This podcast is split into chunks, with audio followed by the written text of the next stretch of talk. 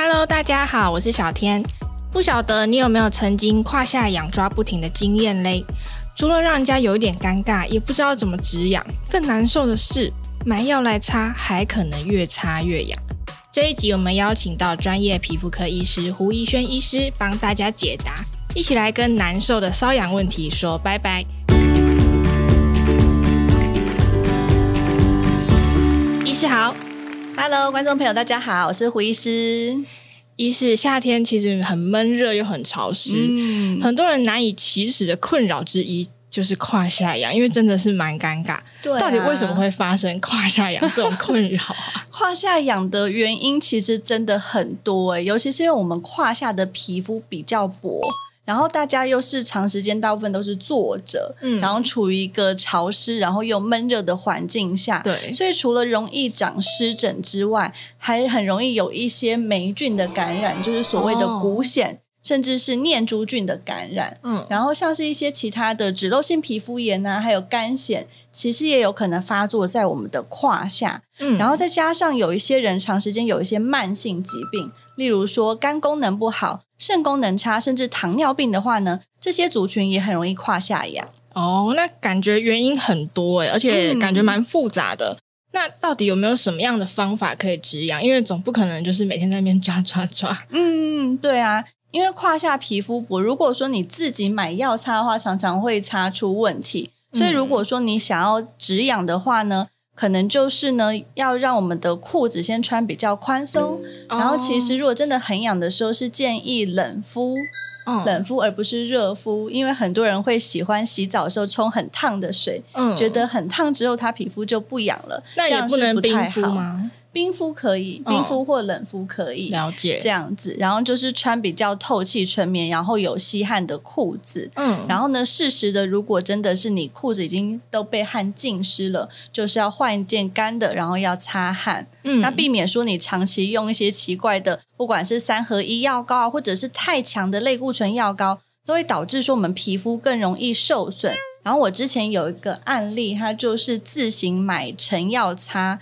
然后呢，他就擦了。我后来帮他看，他是擦了最强的类固醇药膏。他擦了久之后，然后后来呢，就来我们这边看诊，才发现说，哎，他腿上有一条一条红色的纹路，那就是所谓的扩张纹，哦、就很像那个妊娠纹刚开始的那个样子。哦、有些人也会有肥胖纹，啊，对对对，就是那种纹路，他、哦、就变成说他腿因为擦太久的类固醇药膏而长了扩张纹。哦。所以简单来说，嗯、呃，止痒的方法就是包含你要通风啊，然后，呃，不要乱，不要自己乱擦药，嗯，然后冷敷降温都是很有用的哦。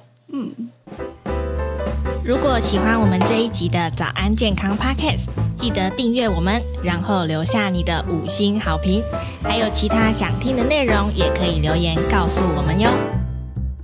其实不论是胯下痒、头皮痒，还是哪一个部位的皮肤痒。如果说有造成对你困扰的状况呢，最好还是要给医生检查，才能够对症下药喽。这一集我们邀请到皮肤科医师胡宜轩医师接受我们的访问。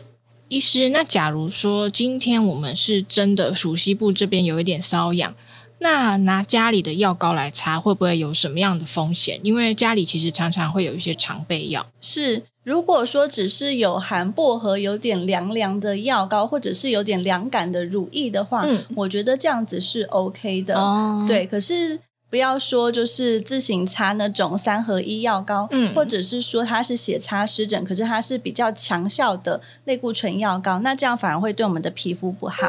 嗯，因为大家其实还蛮容易以为说，哎，它看起来就是擦湿疹，那湿疹又包含很多。所以有什么皮肤的状况，就一律都擦同一条药膏。其实这可能会有点问题，尽量不要这样子做。呃，讲完了止痒方法，那我们要怎么样可以避免呢？有没有什么保养的建议可以分享给我们？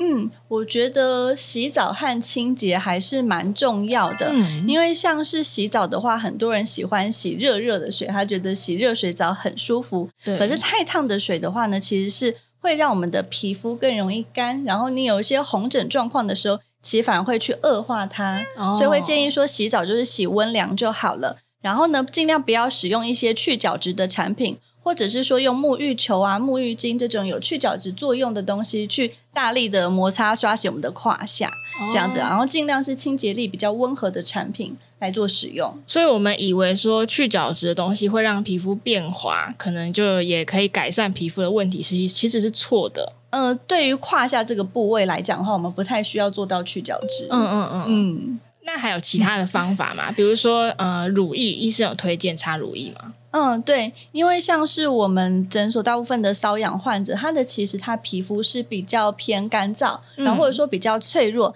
那这个时候呢，使用一个乳液来做保湿的话，其实一方面改善干燥、干痒的状况，然后另一方面也可以增强我们皮肤的这个皮脂膜的保护力。嗯，所以擦乳液是不错的。那还有就是像刚刚医师有说到的，要尽量维持通风，对不对？比如说，呃，纯棉的衣服、透气的衣服，对，就是比较透气、比较宽松的衣服。然后呢，尽量是可以有吸汗功能的，不要太紧。因为像是很多人可能就穿牛仔裤，或者说他上班的环境是比较不透气的那种尼龙材质的裤子，然后或者是说他有需要。呃，大量流汗的一些工作的话，都要特别注意。像现在很流行那种紧身裤，可能也会让大家的 呃胯下这边不太通风。对，真的。那我这边看到资料，还有一个是剪指甲，为什么剪指甲有帮助啊？哦，是因为通常在瘙痒的时候，大家是会常常是很用力去抓，嗯，然后当你指甲太长的时候，我们就是常常会看到有病人他就是又湿疹。然后有很多一条一条的伤口，嗯嗯，所以一定要把指甲先修短，不要太长。那我这边再帮大家问一个问题哦，就是呢，胯下这边有时候它可能会长一些呃息肉啊，或者是长一些斑，嗯、呃，或者是痣比较大颗的。嗯嗯，那这种东西有我们有需要去理会它吗？还是就把它当做正常现象就好？嗯嗯嗯。如果是长息肉的话，就要看你说，如果你的体型是比较偏肥胖，嗯、那的确有可能是因为摩擦流汗而长出息肉。但是要小心的是，有些人是糖尿病或者是糖尿病初期的人，这种人的体质也相对来讲比较容易长息肉，所以就记得要定期健康检查。那如果说是一些老人斑痣，那你自己又有点分不出来，如果它都是小小的，没有不舒服，基本上不用太担心。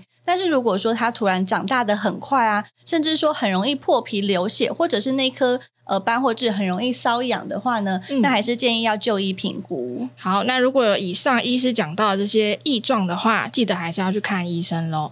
那今天呢，感谢医师接受我们的访问，谢谢医师，嗯，谢谢您。那节目我们下次再见喽，拜拜，拜拜。